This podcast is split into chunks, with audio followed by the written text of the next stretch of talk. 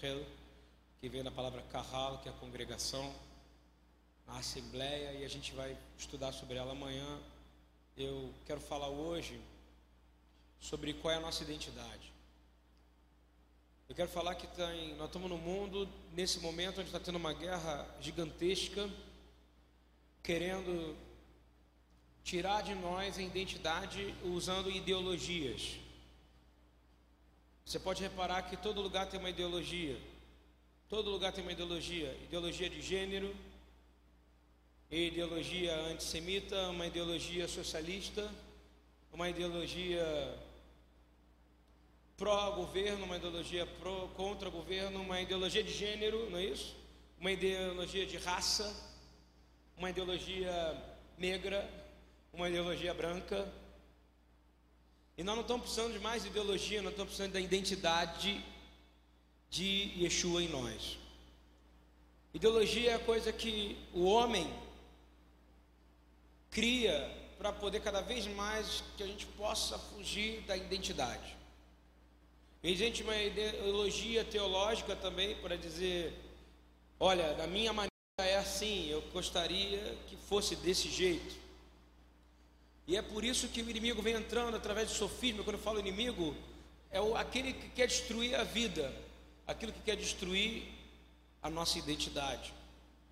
A nossa identidade, para nós que somos crentes, está em Gênesis 1, 26. Nós fomos feitos à imagem e semelhança de Deus. Então, todo tipo de ideologia vai nos afastando dessa identidade. Você pode procurar isso ao longo da vida. Todo mundo quer uma ideologia. Eu lembro da música do Cazuza que falava ideologia, eu quero uma para viver. Mas depois ele fala que meus heróis morreram de overdose. Não é isso ou não? É porque a ideologia ela morre com o homem e a identidade de Cristo permanece conosco pela eternidade. Amém? A gente precisa entender que tudo isso, isso é um estudo simples Toda ideologia atrás tem um motivo, que é nos afastar da identidade. Você vê, e não tem a ver com crer em Jesus. O Jean Willis acredita que Jesus existiu. Concorda? O Elton John acredita em Jesus. Não é questão de acreditar ou não. É questão de entender qual é a identidade de Jesus. Que quem ele é, todo mundo sabe, porque a gente é obrigado a lembrar no dia que a gente nasceu. Eu nasci no dia 19 de outubro de 1976, ou seja, 1976 anos depois dele ter atuado na terra. Ah, eu não creio, mas eu acredito que ele existiu. Crer que ele existiu não significa que você vive a identidade dele. Vou falar de novo. Todas as pessoas, por mais até que elas acrescejam, elas creem que Jesus existiu, porque ele é um personagem histórico. E dentro disso criam várias ideologias, inclusive ideologias arianas, que representam por mais incrível que pareça, Jesus tendo a identidade judaica que ele é, o que fizeram com isso? Tiraram essa identidade dele e vestiram ele com outras roupas. Concordam com isso? Criaram uma ideologia para remover o que? A identidade. E é assim que funciona, é um ataque contínuo. A identidade de Yeshua, Yeshua nunca trouxe uma ideologia, não sei se vocês compreendem isso. Yeshua não foi um revolucionário. Isso tudo quem quer falar isso, todos os socialistas, todos os, os, os comunistas, todos os pró pró coisas da terra, pró aborto, pró não sei o que, eles inventam uma ideologia dentro do ensino de Jesus. Mas em nenhum momento ele criou uma ideologia. Yeshua, pelo contrário, ele mostrou para nós qual é a nossa identidade. Isso é muito importante, porque a gente está no mundo onde todo mundo quer roubar a nossa identidade. Todo mundo quer roubar quem é você, todo mundo quer acabar com você. Nesse momento tem uma guerra aqui do diabo querendo tirar a sua identidade. Pessoas são perseguidas por ideologia. Você já pensou nisso ou não? O Hitler, ele estava possuído por demônios, mas que geraram o quê? Uma ideologia que gerou o quê? Livros e que gerou o quê? Uma teologia e que gerou o quê? Morte, massacre de milhares e por aí vai. Para uma pessoa acabar com a outra raça, e você tem que entender isso, é uma coisa séria, a gente já pregou várias vezes aqui sobre isso, é. Toda ideologia vem trazendo o quê? Uma necessidade de destruir uma identidade. Isso é importante. Jesus, Yeshua, tem uma identidade. E eu queria dizer que a pergunta que você deve dizer nesse momento é quem o Senhor quer que eu seja hoje. Compreende isso?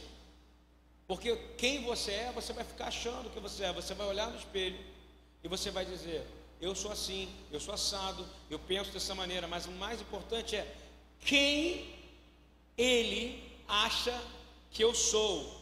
E o mais importante, quem Ele quer que eu seja nele. E aí você deixa de ter uma ideologia para ter o que? Uma identidade. E quando você tem uma ideologia, e você está aqui por uma ideologia, e você vem para BTY, porque a gente tem uma Torá de 300 anos, e você vem para cá para ouvir coisas em hebraico, você não está vindo pela identidade, você está vindo pela ideologia. Porque a identidade de Cristo se manifesta no meio lá dos ribeirinhos, lá, quando ninguém tem acesso a nada, porque ele falou que meu espírito será derramado sobre toda a carne. E da onde ele tirou isso? E da onde veio isso nos profetas? E da onde vem isso na Bíblia? Eu preciso pegar isso. Hoje nós estamos vivendo num mundo onde o juiz é o Facebook. Concorda comigo? Ele levanta personalidades. Olha que pregador maravilhoso. Olha o pensamento dessa mulher. Olha isso, olha aquilo. Daqui a pouco você está vendo, você está fazendo parte de ideologias. E você é aquilo que você compartilha, você concorda? Você é o que você compartilha na internet, você é o que você compartilha com seus amigos, você é o que você compartilha, você é o que você compartilha. Se eu começar a compartilhar coisas de política, vocês vão olhar para mim e vão achar que eu penso daquela maneira. E eu vou fazer parte de uma ideologia. Nós temos uma identidade de temos uma única posição: o caminho, a verdade e a vida. Essa é a nossa identidade. Nós somos aqueles que deveriam ser chamados os do caminho, aqueles que sabem para onde vão. A gente tem que saber para onde a gente vai, não de onde a gente veio, porque de onde a gente veio, cada dia nós somos transformados de glória em glória. Eu não quero olhar mais para trás, a gente tem excesso de passado, excesso de passado mata, excesso de passado mata. Você olha para trás, você vira, você vira mulher de sal, que nem a esposa de Ló. Vou falar de novo, Yeshua sabe qual é a identidade dele. Eu queria que a gente abrisse Mateus 3 para falar qual é a identidade de Yeshua. Yeshua, filho do homem, não é isso? Nascido de uma virgem, concebido pelo Espírito Santo. Se você está me escutando aqui é porque você crê nisso, porque essa é a nossa fé, concorda comigo? Ele tinha que vir na semana passada na forma da glória, e a glória e a aliança que vem pela carne, não é isso? Pela carne, vinha dos israelitas, vem de Abraão. Ele tinha que nascer de mulher, ele tinha que entrar no sistema de homens. Ele não foi atrás de ideologia, ele foi atrás da identidade. Você entende isso? Quando ele é batizado em Mateus 3, ele procura um homem que é maior, concorda? Que ele fala que era o maior nascido de mulher para se submeter a uma autoridade, concorda? E ele chega ali, ele é batizado. Não vou falar sobre isso, mas eu quero dizer que ele chega e ele é batizado. Quando ele é batizado, por que, que você é batizado? É uma boa pergunta, Jean. Para quê? Para que seja desenvolvida em você a identidade de Cristo, entendeu ou não? Para que você volta outra vez, ter a marca que foi retirada, como está na palavra pecado em hebraico, ratá, que é a ausência da marca. Porque quando você morre com Cristo, você ressuscita com Ele, e aí você tem identidade nele em você. E agora eu vou dizer qual é a identidade. A gente não está aqui para buscar ideologia. Ideologia é um problema. A ideologia vai matar a identidade. A ideologia vai matar a palavra de Deus. Ela nunca é. Agora, a palavra de Deus, homens inteligentes, porque o diabo é esperto. Você concorda comigo? Dois mil anos evoluindo, porque eles não multiplicaram. Então eles se evoluem. Então eles sabem, homens, como entrar na nossa fraqueza, porque nós nos enfraquecemos mais. A gente precisa voltar, porque só a identidade de Cristo em nós pode nos fortalecer. E aí o inimigo vai falar: peraí, não posso brincar com aquela pessoa, porque ela tem identidade de Cristo. Você está entendendo? Você lembra como é que os, os demônios faziam quando olhavam para o olho de Yeshua? Como é que era? Ele já vem nos julgar. As pessoas têm que olhar para nós e ver essa identidade. Qual é essa identidade? É falar grosso, demônio só sabe que a gente grita, porque a gente faz cara feia. Pelo contrário, a identidade está aqui em Mateus 3. Yeshua, aos 30 anos de idade, isso é bom para você que tem 40 e ainda não se batizou, dá tempo ainda, meu irmão. 50, 60, 70, 80, 90. Mas Yeshua foi aos 30 anos, não é isso? No começo, a ignição do ministério dele, sabe qual é? É identidade. Quem é que vai te dar identidade? O Pai. O Pai te envia para Jesus, o Pai te envia para o ministério, e o Pai nunca vai te enviar para algo ruim. Compreende isso ou não? Isso é muito importante. Mateus 3 fala o seguinte: E Jesus, no 3,16, e sendo Yeshua batizado, saiu logo da água, ou seja, ele não ficou lá muito tempo. Não é verdade? Ele está frio, quero sair correndo daqui. Não é isso não. Por que, que ele saiu logo? Porque ele tinha um ministério para cumprir. Ele acabou de cumprir algo. O que, que Yeshua ganhou naquele momento? aquilo que você ganhou também. Olha o que vai dizer agora. E eis que se abriram os céus, ok? Vamos olhar por esse aspecto. Imagina a cena mesmo. Não de filme, mas a real agora. Os céus se abriram. Os céus é o Shamaim, é o céu espiritual, é a escadaria de Jacó. Eu estou falando agora da revelação mesmo da palavra. Ali se tornou um amacom, ali se tornou um lugar onde o céu e a terra se encontraram. Está entendendo? Aonde um homem simples, um profeta simples, estava ungindo o rei de Israel com águas que caíam do trono de Deus. Amém? Você está entendendo isso ou não? Por que, que eu estou falando isso? É simples. Eu vou falar para você entender qual é a sua identidade. Qual foi a identidade de Yeshua quando ele se submete ao profeta? Ele fala assim: o rei vai se submeter ao profeta, ao último profeta que vai servir a um rei. E aí aquele profeta unge ele.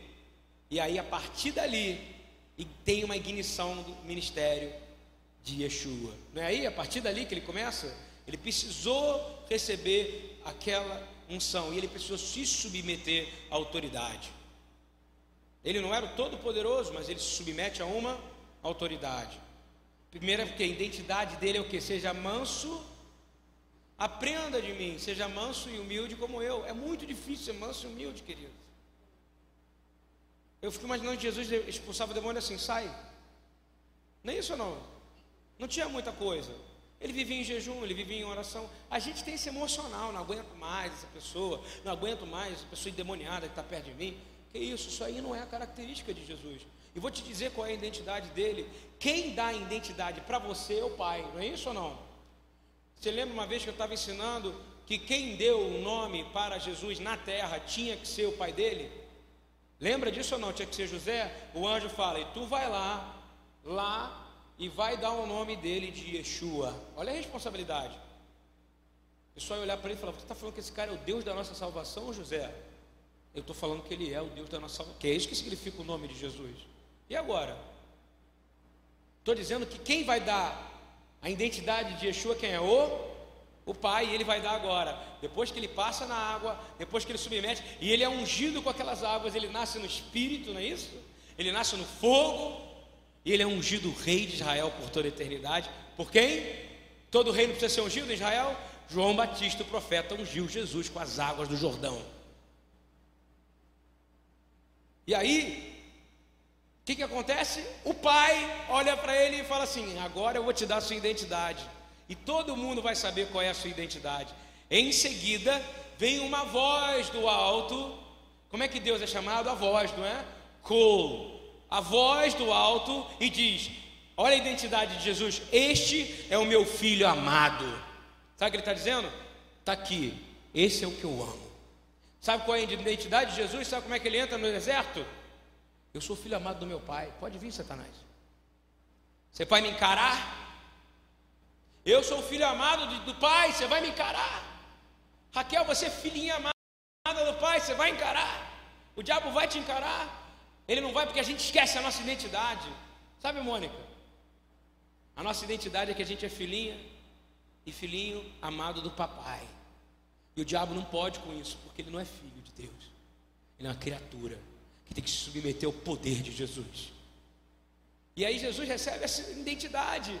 Então a identidade nossa começa como? Eu sou o filhinho do papai. Mas o mais importante, amor. O amor. Então qual é a nossa identidade? É o amor. O amor tem que vencer a ira, o amor tem que vencer o desgosto, o amor tem que vencer a rejeição. O amor, porque o amor é a identidade de Cristo que precisa habitar em nós, porque o amor era a identidade do Pai que vivia no Cristo, e o Mashiach, que é o Cristo, venceu, colocou debaixo dos pés dele o inimigo por causa do amor que ele tem por nós. Vocês estão compreendendo isso ou não? Isso é muito importante, porque tem gente que não tem pai a vida inteira e bota a culpa nos erros por causa disso. Tem gente que tem pai ausente e bota a culpa no fracasso por causa disso e do jeito de ser duro. Eu não acho que é justificativo uma pessoa ser dura porque não tem pai ou não tem mãe, se ela conhece Jesus. Porque próprio Jesus, ele chega e recebe. Eu estou dizendo, a palavra foi dada para ele. Quando ele é ungido rei de Israel, eu estou dizendo, aqui ele foi ungido rei. Eu estou falando, você pode nunca ter ouvido isso, mas eu estou te falando. O profeta ungiu ele. O que aconteceu com ele? Ele ficou cheio do Espírito. E cheio do Espírito, alguém pode com Jesus? Ele destruiu, ele ficou 40 dias e 40 noites em jejum, não foi? Até as bestas feras o adoraram. Em Lucas 3, 22, abre para você ver quando eu falo da unção, e aí eu vou falar por que, que eu estou dizendo isso, porque tem uma conexão muito poderosa com Davi. Isso é importante para os irmãos judeus que estão ouvindo aqui. Em Lucas 3:22 diz assim que depois que ele passa na água, fala que o Espírito Santo, ou seja, o Ruach aquele que foi o sopro que criou o homem, não é isso? E fez a gente a imagem e semelhança de Deus. Desceu sobre ele, ou seja, naquele momento que aconteceu com Jesus, ele foi ungido e o Espírito desceu sobre ele, e ele é o que? Rei na terra. E nenhum homem pode tirar isso dele, pode? E aí diz assim: olha o que fala, o Espírito desceu sobre ele em forma corporal. Você está entendendo o que, que é isso ou não? Ele deve ter ficado, cara, completamente cheio de poder. De uma forma que a gente não consegue nem imaginar. O Espírito Santo desce sobre ele em forma corporal. As pessoas falam que é de uma pomba, não é isso ou não? Mas entra nele o Espírito de Deus de uma forma que ele está cantando aquilo que eu acredito que Jesus estava cantando o salmo. Saiu cantando o salmo 61. O Espírito do Senhor está sobre mim e ele me ungiu para pregar as boas novas, né? aos pobres, não é isso ou não? Para te já tirar, fazer com que as cinzas de Sião se tornem júbilos lágrimas de alegria. Eu estou falando isso para você entender que nesse momento em Lucas 22 ele já fala diferente. Ele fala, agora, Deus falou, não é isso? E Lucas ele descreve o que? O Espírito desceu sobre ele. Isso é tão importante, você precisa entender isso. Porque quando você vai em 1 Samuel 16, 13, por favor, vai falar como é que foi a unção de Davi. E o que, que acontece quando Davi foi ungido? 1 Samuel 16, 13. O Senhor dá uma ordem, depois de estar naquela dúvida se era Davi, se não era, se eram os irmãos, se não era, era ali o Davi, né? O mais fraquinho mesmo de todos, o que vivia com ovelha, não é isso? E olha o que, que acontece, para você entender como é que é importante o batismo de Jesus e a identidade naquele momento que ele recebeu, que serve para nós. Ele não é filho amado do Pai, mas ele foi ungido rei. Há uma coisa de humildade ao mesmo tempo de soberania, não tem ou não? Então repita comigo: autoridade e amor. Não é isso? E olha o que acontece agora. levanta-te e unge. O Deus dá uma ordem, levanta e unge aquele ali, o ruivo, está ouvindo? O fio desencapado, o problemático, não é isso? Então Samuel pegou um vaso de azeite no meio dos seus irmãos, ou seja, foi público, não foi público isso? E desde aquele dia em diante, o que está sobre Davi? O Espírito do Senhor se apoderou de Davi. No dia que Yeshua entra na sua vida, preste atenção, o Espírito de Deus tem que apoderar de você.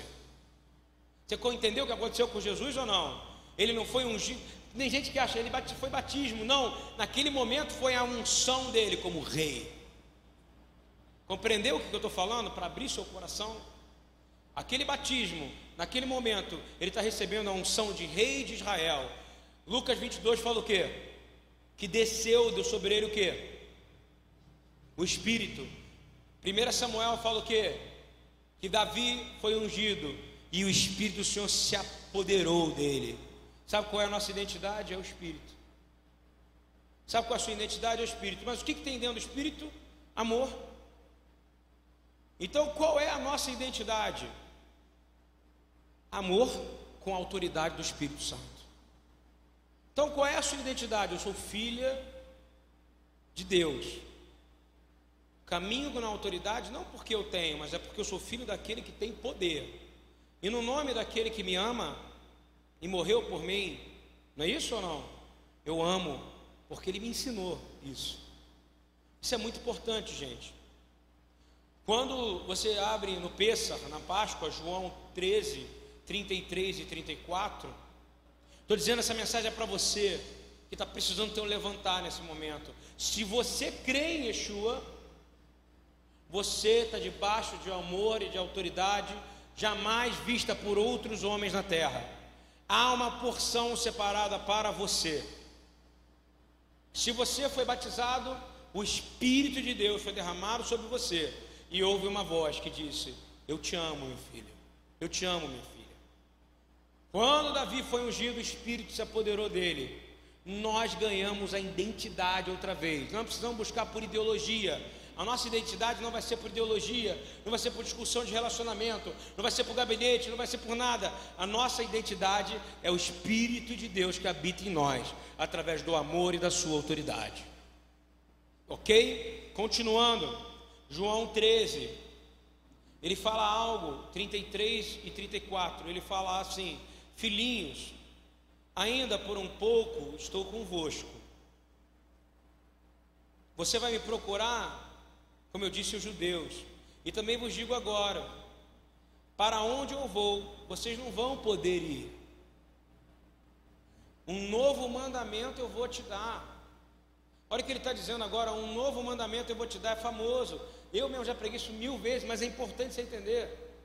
E porque isso é um divisor de água dentro de uma, de uma ideologia teológica que chama dispensacionalismo. Eu vou dar um novo mandamento. Esse novo mandamento, ele vai dizer assim: assim como eu te amei, eu espero que você também ame o próximo. resumindo, querido, tem gente que acha que por causa disso o Deus do Novo Testamento é um Deus de amor. E o Deus daquilo que é chamado Antigo Testamento, ele é um Deus que não é de amor. Querido, vou falar de novo. Yeshua foi ungido, assim como Davi foi ungido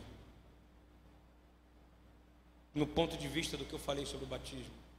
O mesmo Deus que teve presente em todas as áreas é o mesmo Deus que estava falando naquele momento ali. Ame ao próximo como eu te amei. Não é que é um novo mandamento. Ele está pegando a característica do pai. Ele não é o pai, ele não é a característica do pai. Quando eu digo assim, porque quando eu olho para um filho, eu fico procurando a característica do pai dele. Eu fico procurando, desculpa, é meu jeito. Eu falo, pô, é parecido ali e tal. Uma... Eu fico, minhas grandes frustrações era que eu não me achava parecido com a minha mãe. A minha mãe começou a provar que eu era parecido em algumas coisas, entendeu ou não? Tem características que a gente é e a gente não sabe. E a característica principal no dia que Jesus foi batizado naquele lugar, ele se submete à autoridade de homem para ensinar para o homem que aprenda de mim, porque eu sou manso e humilde, e eu me submeto a um homem a me batizar. E quando ele se submete, ele sai dali, ele levanta como rei de Israel, que ele foi ungido por um profeta. Estão entendendo o que eu estou dizendo? O João representa como Samuel representou para Davi. E acontece a mesma coisa. Em Lucas fala o que de novo? Cai sobre ele o que? O Espírito, não é que cai, o Espírito apodera de Davi. Jesus, ele é apoderado pelo Espírito. Você entende isso? E nós também estamos sendo apoderados pelo Espírito Santo, amém? Porque ele fala que a gente só pode amar, vou falar de novo, você não vai amar ninguém sozinho. Existem dois tipos de amor. O que é o desejo carnal, quando uma pessoa casa com a outra, você está entendendo isso?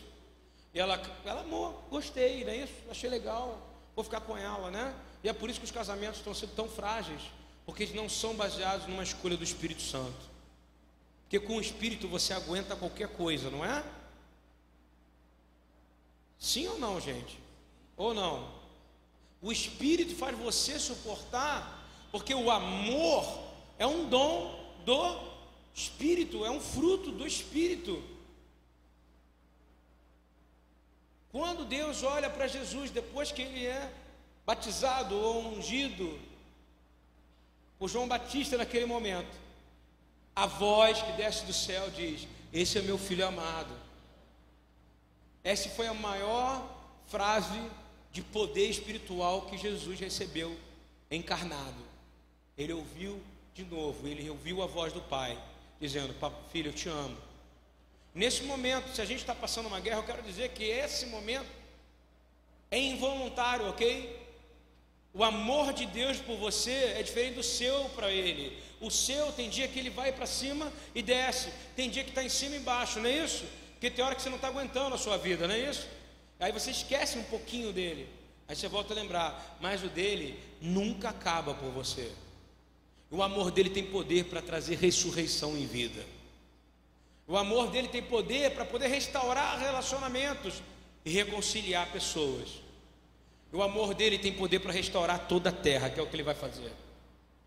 A gente precisa entender. Vou falar de novo: ser fiel. Olha o que eu estou dizendo. Você só consegue pelo Espírito de Deus.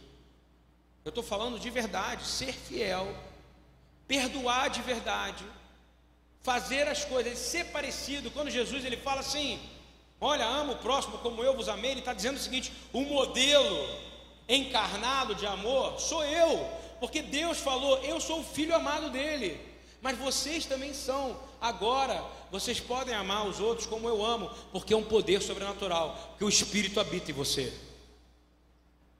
O Espírito habita em você, sim ou não? Então você vai ter que colocar em prática como? Amando, amando, amando, amando, amando, porque Jesus só amou, não foi isso? E por amor, a gente consegue viver situações impossíveis. Por amor, você consegue morrer por alguém. Por amor, você consegue. Por amor. A palavra, o mandamento é ama a Deus, não é isso? Acima de todas as coisas. É voluntarioso ou involuntarioso esse sentimento? Completamente voluntarioso. O amor você decide amar. Graças a Deus eu decidi amar a Deus. Graças a Deus vocês decidiram amar a Deus.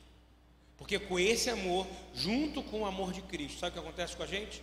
A gente consegue avançar e vencer os desafios da vida. Sabe qual é a sua identidade? Não é uma ideologia. A sua identidade é que você é filho amado de Deus. Chega de ideologia, gente. Chega de ideologia. A teologia é uma ideologia uma ideologia. Chega de preocupar com coisas que não vão gerar vida nenhuma em nós. A gente precisa entender que a gente, quando a gente olha 15, João 15, 5 a 9, por favor, diz assim: ele fala, Eu sou a videira, vós sois os ramos. Então ele está dizendo o seguinte: não se preocupa se você não está conseguindo amar da maneira que eu estou ensinando, mas se você está em mim, você vai conseguir transcender esse amor. É difícil. Como é que a gente perdoa um cara que mata uma menina de três anos aqui numa comunidade? Fala para mim. A lei do homem quer fazer o que com ela? Matá-la. Matar a pessoa que deixou a menina sozinha. A lei da carne. A gente tem que desenvolver o amor por essa vida e lembrar que aquele homem que estava na cruz, segundo a lei judaica, do lado de Jesus, os dois tinham cometido crimes, a palavra é na lei, na lei atual, na lei da jurisprudência, crimes hediondos. A cruz é para quem cometeu crime hediondo. Na lei judaica, Jesus estava querendo usurpar a glória de Deus. Simples assim. Ele disse que antes de Abraão eu sou. Por causa disso ele foi colocado naquela cruz. Naquele madeiro. Naquele Edes. Do lado dele tinham dois caras, provavelmente feito, vamos supor, no dia de hoje, um cometido um estupro com a própria filha e o outro matado e feito coisas horríveis que a gente pode chamar de crime de honra. Que alguns estados, Estados Unidos, levam a pena de morte, não é isso? Jesus olha para aquele homem que se arrependeu e que cometeu um crime de honra. Vou falar de novo, para estar naquela cruz, tinha que estar, ser, ser valido a lei. E o que, que ele fala para ele? Ainda hoje você vai estar comigo, não é isso? Então imagina você. Eu quero te ensinar a característica do Pai. Eu quero falar para você qual é a identidade sua. Se o diabo rouba a gente, quando a gente peca, porque pecado é a ausência da marca, eu já ensinei isso várias vezes. Quando a gente recebe Jesus, a gente começa a receber a marca do Pai outra vez. E o Pai começa a nos amar incondicionalmente. O amor dele é maravilhoso, o amor dele se renova a cada dia. O Pai não é aquele cara o pai, quando eu digo Deus, ele não é aquele cara que fala assim: ai meu Deus, eu não aguento mais o que a Ana está fazendo, vou ter que punir ela agora. Ou então, ai, vai o Gabriel de novo fazer o mesmo pecado de novo. Não, ele não é incoerente, não sei se vocês estão entendendo ou não. Jesus deixa bem claro que quem foi enviado para ele foi enviado pelo Pai. Você sabe como é que o Pai olha para você? e olha para mim como um pai inteligente. Está ouvindo bem? Um pai que fala assim: ó, o Paulo aprontou, mas eu acredito que ele vai acertar amanhã. Está entendendo o que é a identidade do nosso pai? Como é que é ou não? E é por isso que a gente tem essa vida para a gente poder todo dia acertar e buscar ser mais parecido com o filho. Quem está entendendo isso que eu estou dizendo? A identidade. Nosso pai, ele não é um pai que vai ter um dia, ele fala, ele determina um dia. Qual é o dia? O dia terrível do Senhor. Nesse dia acabou. Nesse dia acabou. Mas até lá, ele não vai olhar para você, Raquel, e vai falar: Raquel, amanhã vou tirar uma perna sua. Ele nunca foi assim. Toda vez que Israel foi punida, ela foi punida para que a outra geração fosse melhor. Você precisa entender isso que eu estou dizendo ou não? Toda vez que eu creio, e falando de verdade, eu creio em gerações. Nossos pais, os profetas, morreram para que nós hoje ter o Espírito Santo, ter a revelação plena da palavra de Deus, que vai se completar na vinda de Yeshua. Mas a gente precisa entender, quando a gente abre João 15, só para eu terminar de ler o que eu estava falando, então nele a gente vai conseguir fazer, ele é a videira. E ele fala: sem mim você não vai poder fazer nada. Sabe o que ele está dizendo? Sem mim você não vai conseguir amar. Eu vou falar a verdade. A minha identidade é o amor que eu coloquei dentro de você. Sem mim você não vai conseguir amar. Sem mim você não vai conseguir viver. Ele fala assim: quem não permanece em mim é lançado fora. Aí não tem jeito, é realmente lançado fora. Por quê? Porque não vai conseguir amar, não vai conseguir perdoar, não vai conseguir fazer as coisas que estão na lei.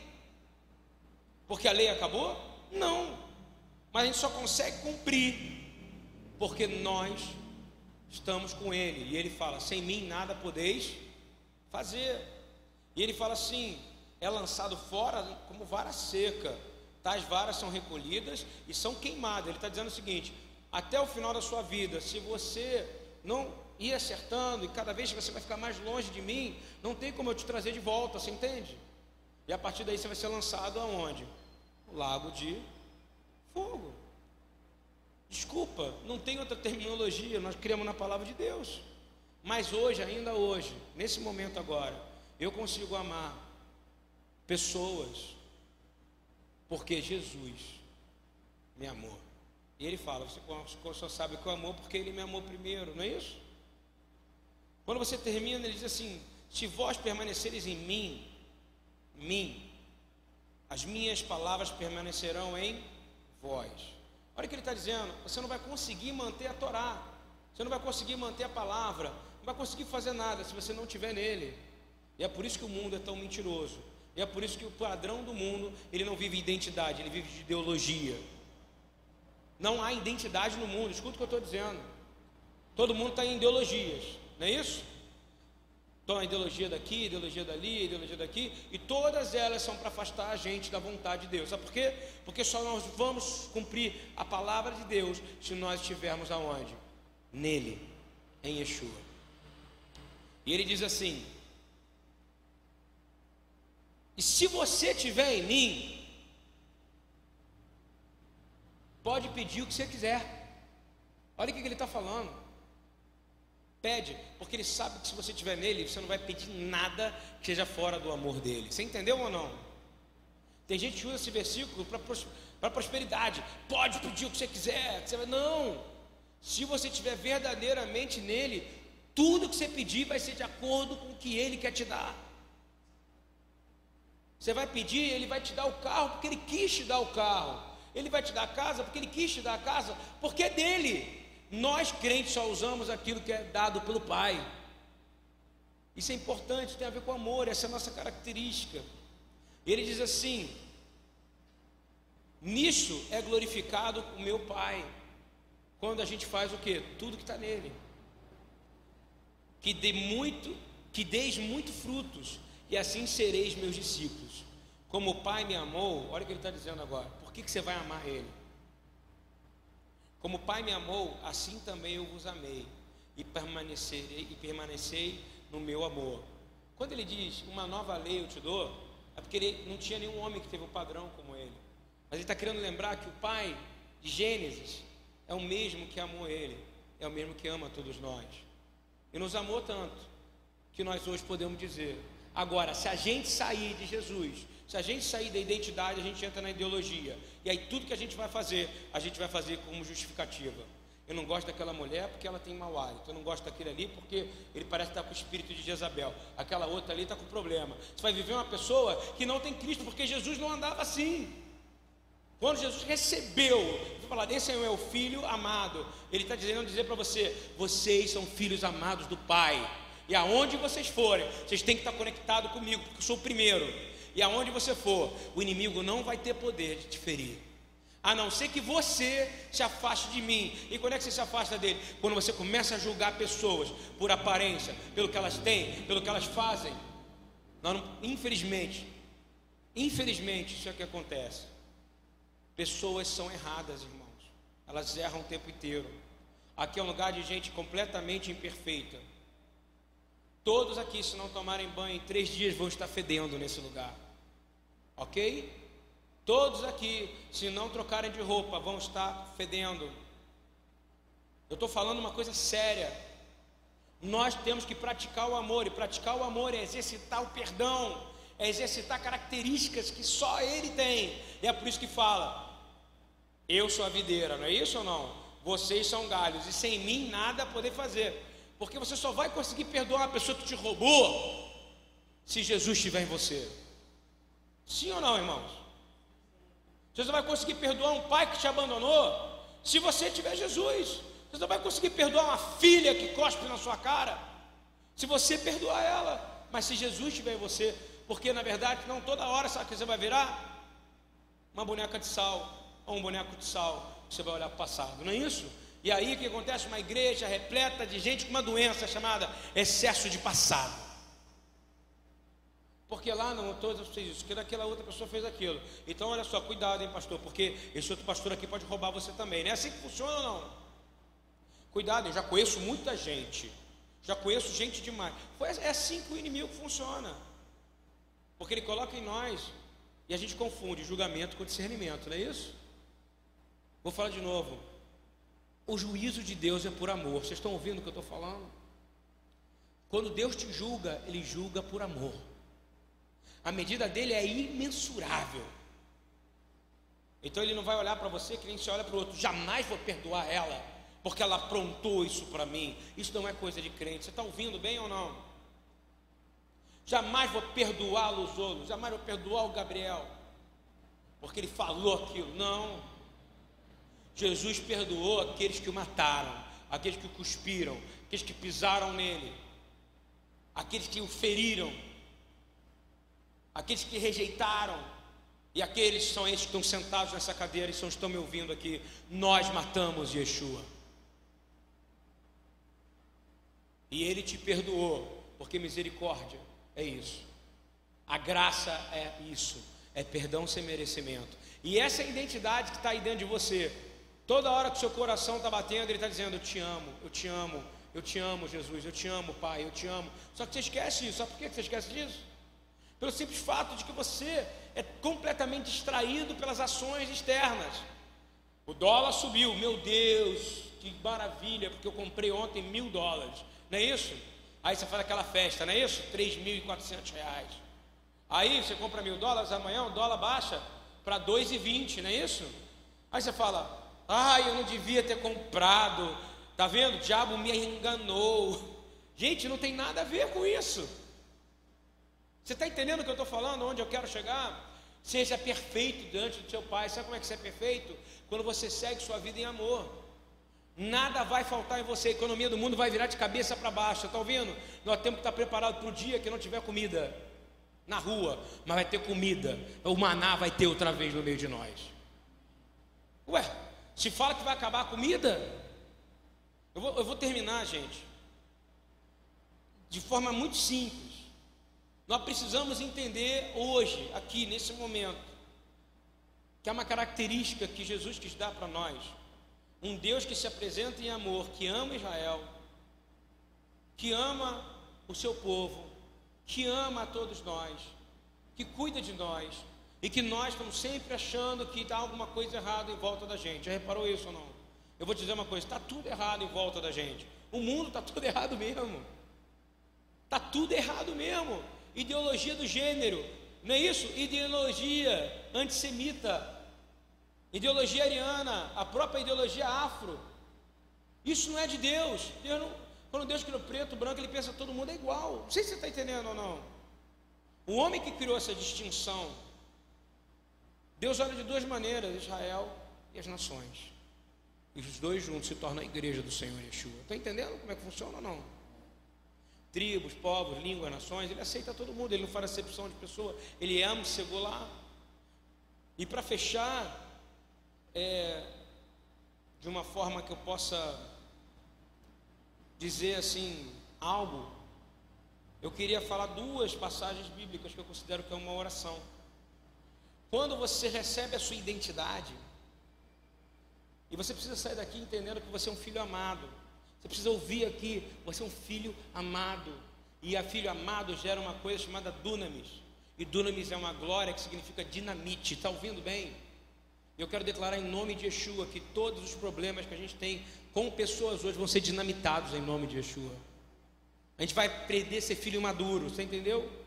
Filho maduro que olha para um problema e, em vez de ficar com a raiva da pessoa, em vez de ficar desconfiado com a pessoa, vai chegar para a pessoa e vai falar: Querido, eu te amo, em Jesus, eu quero orar com você, porque aquilo não está legal.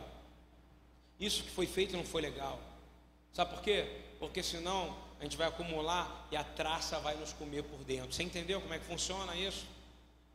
Mas se a gente está revestido da glória, é isso que está na oração de Efésios que eu vou ler para vocês agora. Diz assim: Portanto, Efésios 4, por favor. Desculpa, 3,14, diz assim: Por esta razão eu dobro meus joelhos diante do Pai. Quem está falando isso é Paulo, ok?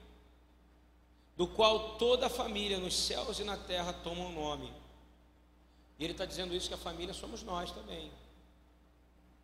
E ele ora assim: para que, segundo as riquezas da sua glória, vos conceda que sejais fortalecido com dunamis, com poder, pelo seu espírito no homem interior. Eu quero ordenar em nome de Yeshua que hoje nosso homem interior vai ser fortalecido aqui.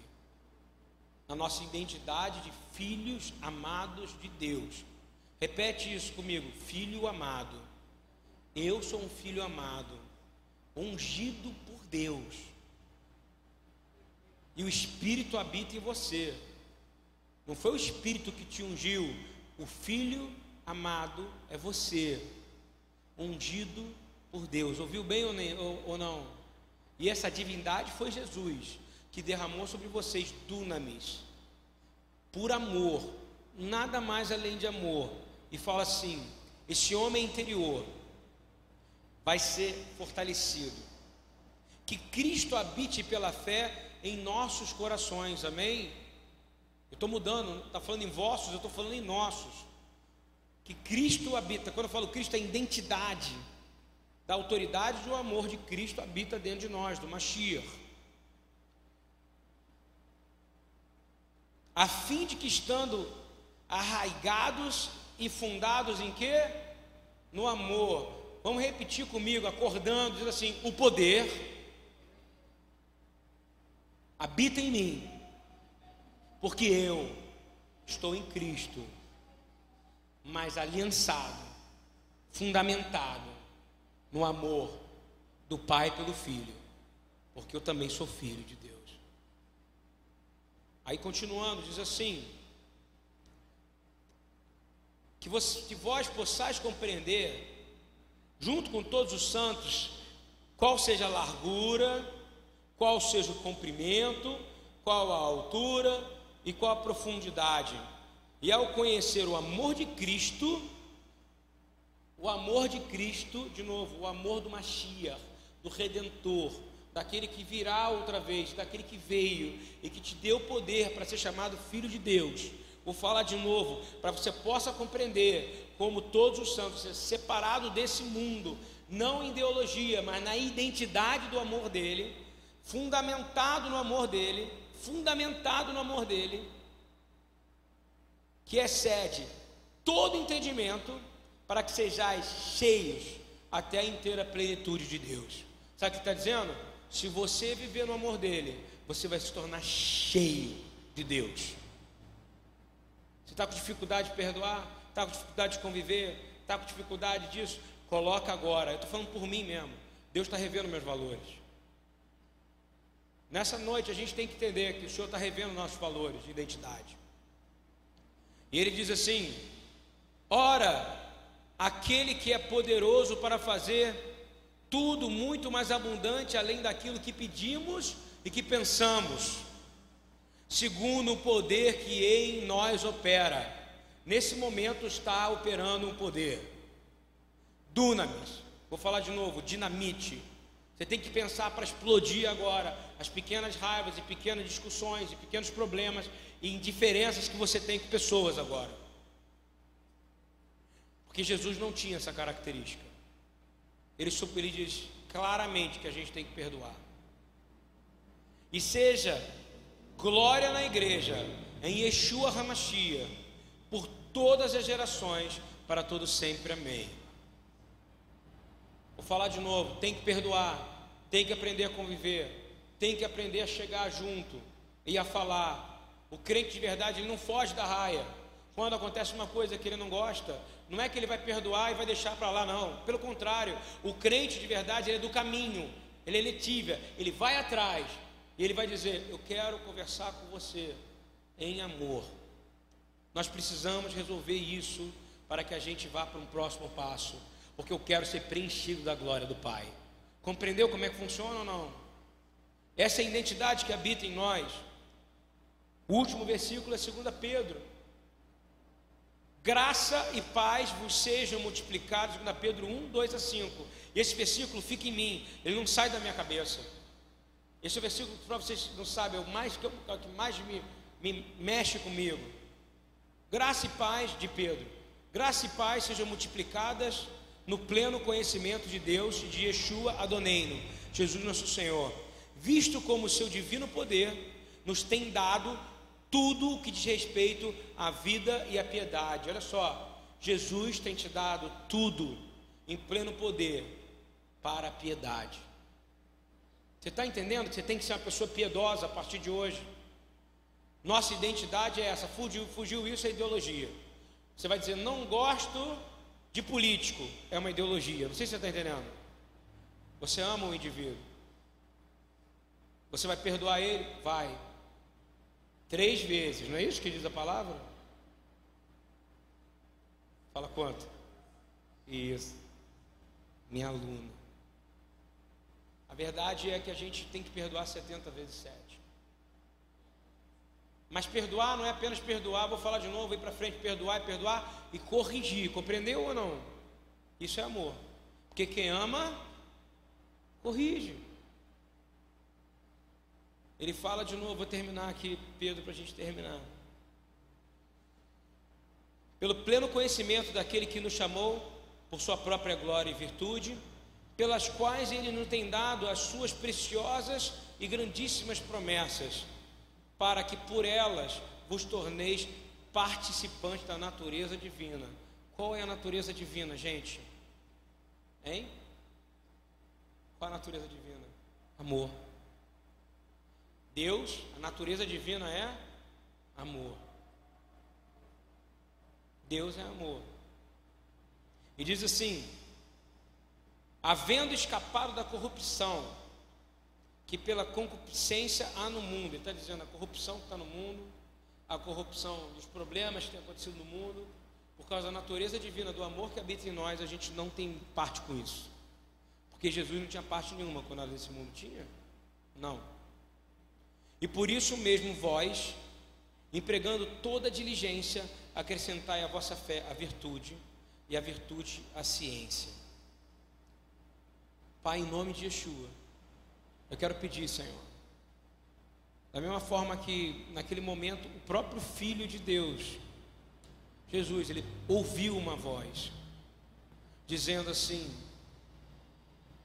Esse é o Filho em que me comprazo. Ele disse mais: Esse é o Filho amado.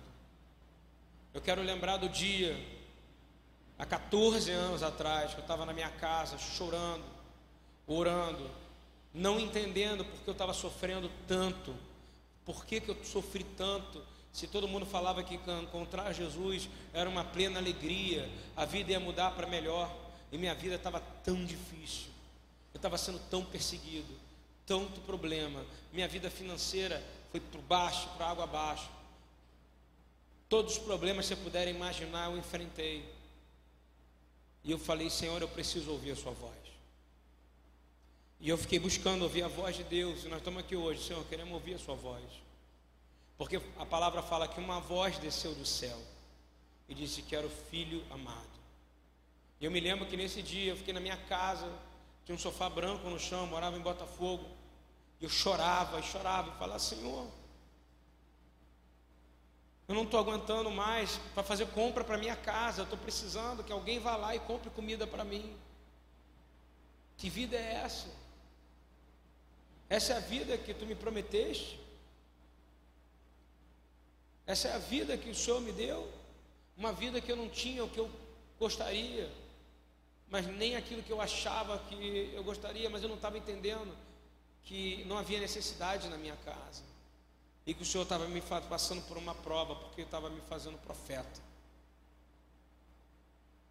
Um profeta nasce no meio da dor e da chama, meu Naquele dia eu fiquei falando, Senhor, fala comigo, fala comigo, fala comigo, fala comigo. Eu gritava, fala comigo, chorava, fala comigo. E fiquei lendo do Hebreus 12 a noite inteira para tentar buscar um pouco de ser parecido com Abraão, com Jacó, os heróis da fé.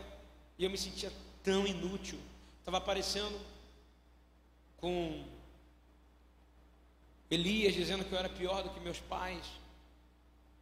Eu falando, não vou voltar para BTY, isso era numa sexta-feira, para o sábado. Eu lembro como se fosse hoje, eu estava tão ingrato que uma irmã da BTY foi lá com o cartão de crédito dela, na frente da minha casa tinha um Zona Sul. Ela fez uma compra para minha casa, em vez de achar que aquilo foi maravilhoso, sabe o que eu senti? Mais humilhado ainda. Porque eu não entendia que era o amor de Cristo que estava ali. Eu olhava e falava, essa mulher, um tempo atrás eu era rico, eu abençoava a congregação. Agora eu estou sendo abençoado pelas pessoas mais humildes da congregação. Sabe porque dentro de mim tinha aquela coisa do orgulho, não é isso ou não? Eu falava, Deus, fala comigo, fala comigo. A minha casa começou a ser tomada pelo Espírito de Deus naquela noite. E naquela noite eu ouvi uma voz de Deus descendo. Eu não lembro o que eu vivi, o que eu falei, talvez a Patrícia lembre mais do que eu. Porque Deus falou naquela casa a noite inteira. A única coisa que eu ouvi foi a voz de Deus dizendo para mim: Eu te amo. E eu tive certeza que era Deus falando comigo. No dia seguinte eu me tornei uma pessoa grata. E escrevi uma música chamada Obrigado, Pai. Então agradeço a Deus por todas as dificuldades, por todas as coisas, porque o que me interessa hoje é saber o que que Ele quer que eu seja, não o que, que eu quero ser nele. E uma coisa eu sei que Ele está dizendo para mim até hoje, a voz foi muito clara, sabe Raquel? A voz foi clara e ele tem essa frase separada para você. Eu ouvi o Pai falar comigo. Você está entendendo o que eu estou dizendo? E o Pai falou comigo numa língua que eu não entendi, mas o meu coração reconheceu que era o Pai. E ele disse: Eu te amo. E a partir daí, a minha vida mudou. Ficou mais fácil? Não. No sentido de físico. Mas ficou mais fácil para poder viver as dificuldades, as ofensas, as tribulações? Sim porque aonde eu vou, eu sigo essa voz. Amém? Então essa é a identidade que tem que abrir em vocês. Um Deus que fala, eu te amo. Ele está falando todo momento, que ele não para, concorda? Jesus falou que ele trabalha, não está trabalhando agora? Mas eu vou dizer para você que agora, se você se concentrar nele, ele só vai te dizer uma coisa, e essa é suficiente para você viver até o fim da sua vida: Eu te amo. Nós temos um Pai que nos ama. E isso é suficiente para a gente viver para sempre. E querer ter uma vida onde a gente perdoe o próximo. Uma vida onde a gente cuide do próximo. E ama o próximo porque Ele nos ama. Porque o Pai nos amou primeiro. Shabbat Shalom, gente. Deus abençoe a todos. Amém? Mensagem simples. Queria que fosse mais curta, mas eu não consigo cortar. Mas já parou aí, irmão? É, nós estamos vivendo tempos difíceis demais, gente. Eu vou falar para você, quando eu falo de ideologia, é sério, estou com problema grave nisso. O nosso maior problema é ideologia. A gente está sempre com alguma ideia. Enquanto a gente tem que se focar completamente na palavra de Deus. Se Deus falar para você que Ele te ama, ninguém pode destruir você. Estou falando como profeta mesmo, como pastor e como amigo. Pessoas vão vir aprontar na nossa vida. Você está entendendo isso ou não? É a característica do mundo. A gente vai ser completamente atacado, humilhado, machucado, ferido, roubado. Mas eu ordeno em nome de Jesus que o diabo devolva tudo que foi roubado agora. Porque eu tenho um Deus que fala que me ama, sabe, Rosa? Ele fala, eu amo você. Toda vez que você fala, Deus falou comigo, como foi no sábado passado, Deus falou comigo. Se Deus falou com você, é porque você é amada do Pai. Então ninguém que te odeia tem poder para quebrar esse amor. Se eu falei que Deus falou comigo, e eu não sou louco, eu não sou bipolar, eu sou amado do Pai. Deus não fala com quem Ele não ama. Não sei se você está entendendo. E eu vou te dizer, Ele ama todo mundo. Ele criou todo mundo.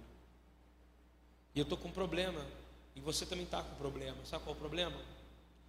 A ideologia tem matado nossas funções de intercessores, sabe? Hoje eu estava lá em cima chorando, pedindo a Deus. Me mandaram quatro vídeos aqui da mangueira. Um de uma menina que foi decapitada, o outro do que tiraram um abraço de um cara por um machado. Uma criança que foi jogada do quarto andar do IBGE é, coisas que esse tipo de coisa não se compartilha, você entende o que eu estou dizendo? Mas como eu lido com essas pessoas do morro e elas têm internet, elas mandam para mim e falam, pastor, olha o que está acontecendo. Eu não acho errado a gente orar pela Síria, tá? Não estou falando. Eu não acho errado a gente mandar missionário para, sei lá, para Bolívia.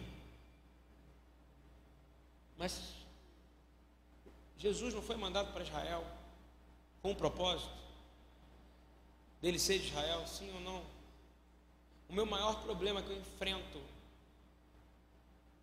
Pessoas estão buscando uma ideologia dentro da área de missões. Hoje aí tentam buscar versículo bíblico para justificar a destruição da Síria.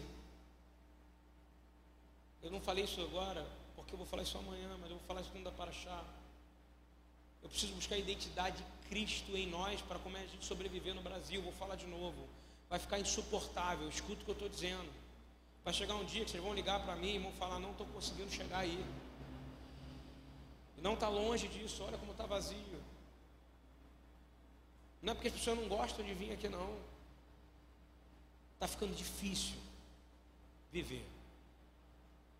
Se a gente não colocar agora e entender o sobrenatural, eu tenho reparado assim, hoje você vendo, hoje, está todo mundo preocupado quantas pessoas vão ver no YouTube as palavras. Quantas pessoas vão ver, vou te dizer, vai chegar uma hora que não vai ter mais YouTube, está escrito na palavra de Deus, vai ficar tudo escuro. E você sabe quem é que vai ter que brilhar? A gente. Não tem jeito. Quando acontece uma coisa dessa no morro, eles tentam falar com o traficante. O traficante fala o seguinte: não tem nada que eu possa fazer. Não é isso? Ele vai pagar, se ele achar bem, o enterro da pessoa. Isso dói no coração de Deus. Não sei se você compreende o que eu estou falando ou não. Nós estamos com uma menina, está no IML, praticamente há 16 dias. O corpo dela não é liberado do IML. Nós já, pag... nós já demos dinheiro para comprar o caixãozinho. Mas eu quero dizer, a nossa preocupação ela tem que ser territorial agora. Como é que a gente vai cuidar primeiro dos daqui de dentro? Como é que a gente vai cuidar daqueles que estão aqui em volta? A gente faz um trabalho tão sério nessa comunidade que quando uma pessoa tem um problema, ela vem aqui mas eu estou sentindo que tem um ataque fortíssimo.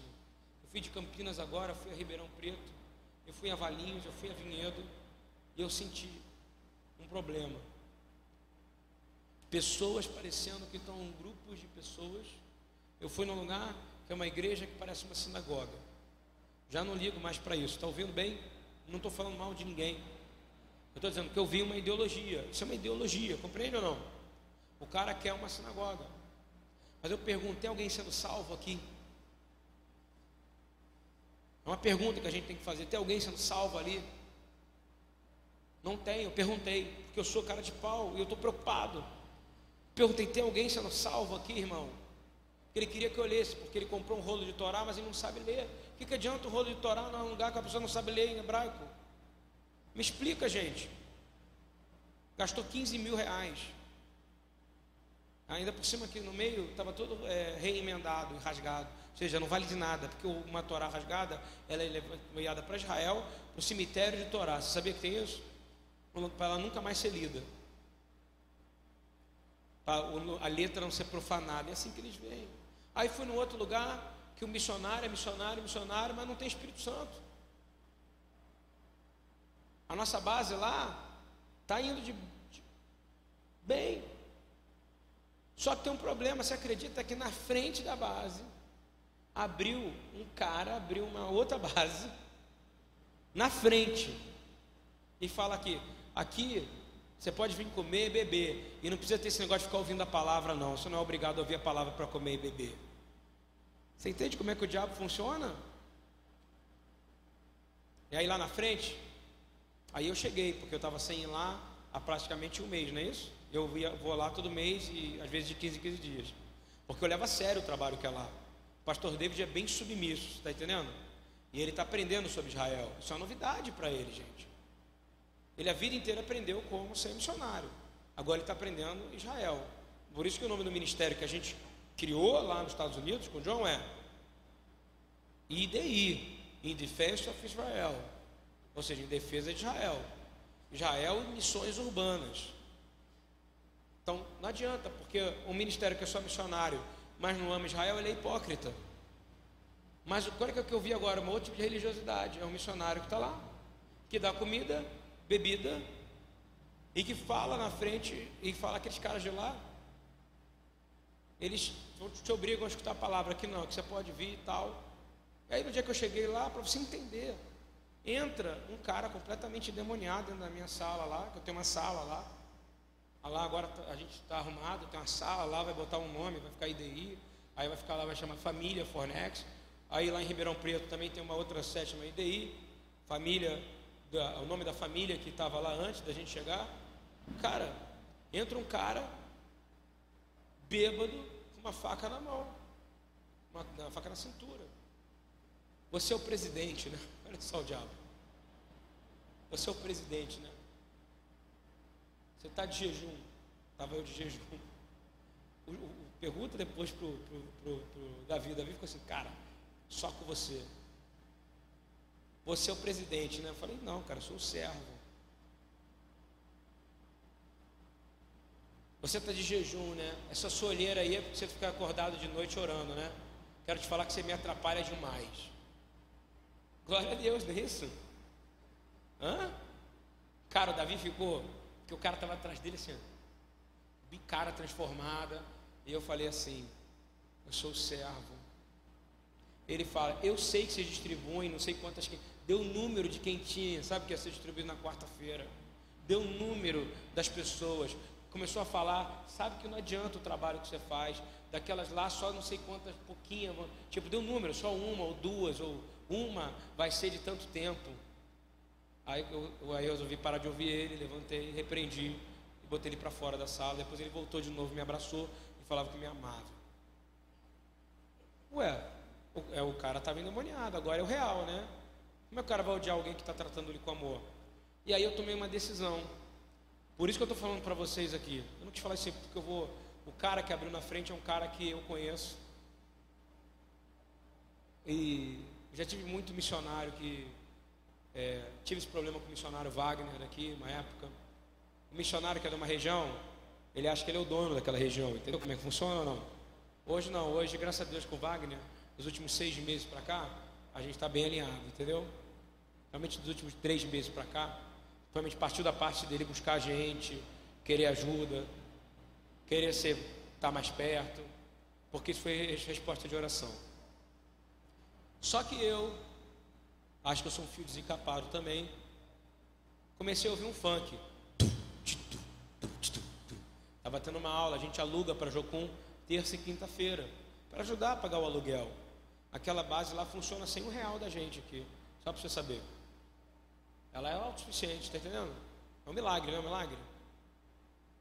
Aí eu estava tendo uma aula da Jocum sensacional, com um cara sensacional. Aí eu começo a ouvir um funk. E vejo um travesti. Encoxando um outro travesti. Do outro lado da rua. Eu posso permitir isso? Hein? Não. Aí eu atravessei a rua. Entrei dentro daquilo que eles chamam lá de base missionária. O cara me trata bem, gosta de mim, chefe. lá, lá, não é pastor, é o chefe de lá, né? É uma gangue. E ele olhou